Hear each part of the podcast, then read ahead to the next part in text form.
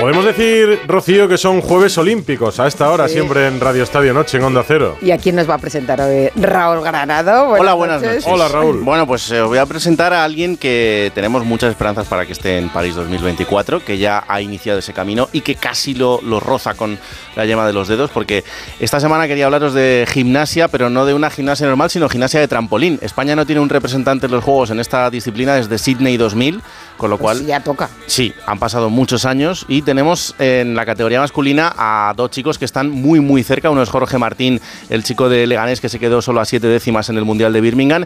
Y el otro es eh, Ruber Vilara, Vilarasau, eh, este catalán de 22 años que eh, junto a Jorge y junto a David Vega y a David Franco consiguieron la medalla de plata por equipos para España y que él ahora pues tiene que caminar también de manera individual para conseguir esa clasificación que ojalá pueda conseguir. Hola, Robert, buenas noches. Hola, buenas noches, Hola. ¿cómo estáis? Ojalá se consiga, ¿no? La plaza para los Juegos, que han pasado demasiados años. Sí, sí, sí, la verdad que con muchas ganas, con mucha ilusión después de este duro año y bueno, lo vamos a intentar a ver qué sale. Oye, pero cuéntanos un poco, ¿qué es esto de la gimnasia trampolín? Es muy espectacular verlo, eh, pero saltáis sobre, bueno, sobre camas elásticas, ¿no? Lo que pasa que lo que algunos hacemos en plan patoso, vosotros lo lleváis a unos niveles increíbles. Sí, bueno, ya, ya son muchos años practicándolo y disfrutándolo. Y, y nada, sí que es verdad que es mucho más profesional que una cama elástica de feria, pero nada, con esta te puedes impulsar mucho más y hacer acrobacias mucho más espléndidas. ¿Hasta qué altura llegas?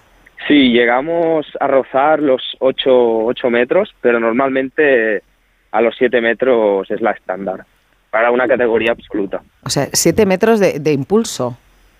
Sí, sí, de subida y luego de bajada. Y, y cuenta también el tiempo de vuelo que llamáis vosotros. ¿Cuánto tiempo Sí. llegas a estar en el aire? Bueno, pues el tiempo de vuelo va en función a los 10 elementos que hay en la rutina y normalmente estamos sobre por elemento a los 2 segundos, entre los 2 segundos 30 y los 2 segundos 10 y eh, normalmente se acaban sumando unos entre 20 y 21 segundos y medio, una, una rutina. Madre mía. Eh, bueno, además, eh, Raúl, cuéntanos, porque él fue el primero en hacer qué. Eh, bueno, en 2021 eh, Robert tiene el récord mundial que no había conseguido nadie hasta ese momento, que es el de encadenar dos cuádruples mortales en posición agrupada, es decir, con las rodillas pegadas al pecho. Y en 2022 se superó a sí mismo con un triple cuádruple eh, y además haciendo una de esas series en posición carpada, que esto, para que la gente lo entienda, es con una pierna estirada, la otra no, y los pies en punta. Pero esto contado así mm, parece muy sencillo, pero llevado a la práctica, ¿cómo es, Robert? Bueno, pues eso sinceramente fue una inspiración, algo que hacía mucho tiempo que, buscaba, sobre todo enlazar los dos primeros cuádruples seguidos. Y la verdad que cuando lo hice veía muy, muy, muy imposible añadir otro cuádruple porque la fuerza y la velocidad con la que giras ahí arriba, de verdad que cuesta mucho controlarlo, o sea, muchísimo. Y cuando pude tener el tiempo de dedicarle a la posición carpada en el cuádruple, que es el doble o el triple de difícil que hacer una agrupada, eh, bueno, eso ya fue un sueño, porque para mí hacer un world récord de dificultad y que sea mío y que aún nadie lo haya batido, pues increíble. Y tú acabas de ser ahora con España campeón del mundo y todo después, subcampeón del mundo, sin medalla de plata, todo después de pasar eh, una lesión eh, en el, En el tendón, tendón. rotuliano. Porque claro, me imagino que las caídas en la colchoneta tienen que ser, o sea, de- tendrás que tener una musculatura muy fuerte y saber cómo caer, ¿no? Sí, bueno, lo de, la- lo de esta lesión fue, fue muy duro. Fue muy duro ya que el tendón rotuliano recibe todo el peso de mi cuerpo a la hora de pisar la cama y entonces de verdad que yo veía imposible ya recuperarme o ni siquiera eh, llegar a coger un buen nivel para poder competir y, y bueno, no sé cómo, ahí sin rendirse pues lo hemos superado y, y podemos disfrutar del deporte. Está- ¿Ya no te duele? Eh, no mucho, en plan, o me sea, duele no un mucho, poquillo o sea, que un poco a sí. Pero tengo que ir car- ah, controlando las cargas. Entonces, si tengo que entrenar cuatro días a la semana y no cinco, pues esa semana cuatro o tres. O sea que al saltar, que- al, que salta- pida. al saltar no se va el dolor, vamos. Eh, es que yo saltando no me lo noto, sino es que cuando acabo de saltar, que se Mm. me resiente un poquillo. Claro, pero Ya. para que la gente se haga una idea, eh, prácticamente has tenido que empezar de cero. O sea, como si empezases a saltar desde cero después de llevar ocho años haciendo este deporte eh, para modificar tu manera de hacerlo y así intentar hacerte menos daño, ¿no?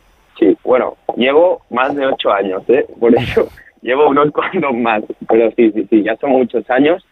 Y la verdad que sí, que tuve que empezar desde cero porque tuve que cambiar la manera en que saltaba. Ya que ahora, hoy ya lo estoy recuperando muchísimo. Pero antes, cuando empecé, no podía apoyar mi cuerpo lo suficientemente rato en la lona para poder impulsarme bien. Entonces, estaba en una estancado en una altura y desde esa altura no podía pisarle más y entonces era todo se, cambiaban los esquemas a, a fondo y, y eso fue fue fue muy difícil remontarlo En la puntuación se tienen en cuenta, como en distintas modalidades de gimnasia, pues por ejemplo, la dificultad del ejercicio que presentas y luego veo la ejecución, el tiempo de vuelo, eh, horizontal, que es horizontal. sí horizontal es el el horizontal displacement que es el Ah. desplazamiento donde. Donde donde tú te mueves entonces a- la cama elástica tiene unos recuadros y donde depende de donde pises ese recuadro te va a quitar Sí. o Tien- tres Tienes como una cruz en medio de la cama y cuanto más te alejes, supongo, de esa cruz, más te penaliza, entiendo. Exacto, exacto. La cruz es donde se tiene que caer siempre. Mm. Eh, eh, pero te veo muy experto. No, Edu, a ¿eh? Vidal le vamos ¿También a lo poner a saltar en nada. No, porque sí, me gustan los juegos, me gusta la gimnasia y la he seguido bastante durante los juegos. Es verdad que durante el año no la sigo. Oye, una pregunta a lo mejor absurda, Robert, pero eh, los gimnastas cuando dejáis la gimnasia, por ejemplo, el otro día me decían, ¿el Circo del Sol se nutre de gimnastas retirados? O sea, ¿es una Sí. posibilidad de salida la, para vosotros o no? Sí, la verdad que sí que lo es. ¿Mm? Pero bueno, cada uno decide dónde, dónde quiere seguir. Bueno, pues tú primero a los Juegos de París. Claro. ¿eh? Oye, ¿qué- ¿qué tenemos que hacer ahora eh, por puntos para, para que estés en París? Pues bueno, que no lo habéis dicho antes, pero que eh, Raúl, que David y Jorge, Sí. David y Jorge tienen, tienen más, más puntos, más puntuaje que yo en tema ranking de Copas del Mundo. Claro. Entonces ahora ellos de momento están por delante de mí en el ranking, pero aún tengo las dos oportunidades de las dos Copas del Mundo del año que viene y si hago un buen papel en las dos, hay posibilidades, pero a ver cómo va la competición. Solo hay una plaza para España. Sí, solo hay una plaza. Y os lleváis bien. Porque claro. Nos llevamos bien, joder, con el equipazo que tenemos Hombre, y lo claro. que hemos hecho para no llevarnos bien. Pues eso nos gusta mucho. Los valores deportivos, claro que sí, los valores olímpicos. Pues, Robert, Robert, nos ha encantado charlar contigo. Mucha suerte, mucha suerte en ese camino olímpico y enhorabuena por esa plata. Un abrazo, Robert. Muchísimas gracias a vosotros. Chao. Que vaya muy bien. Un placer.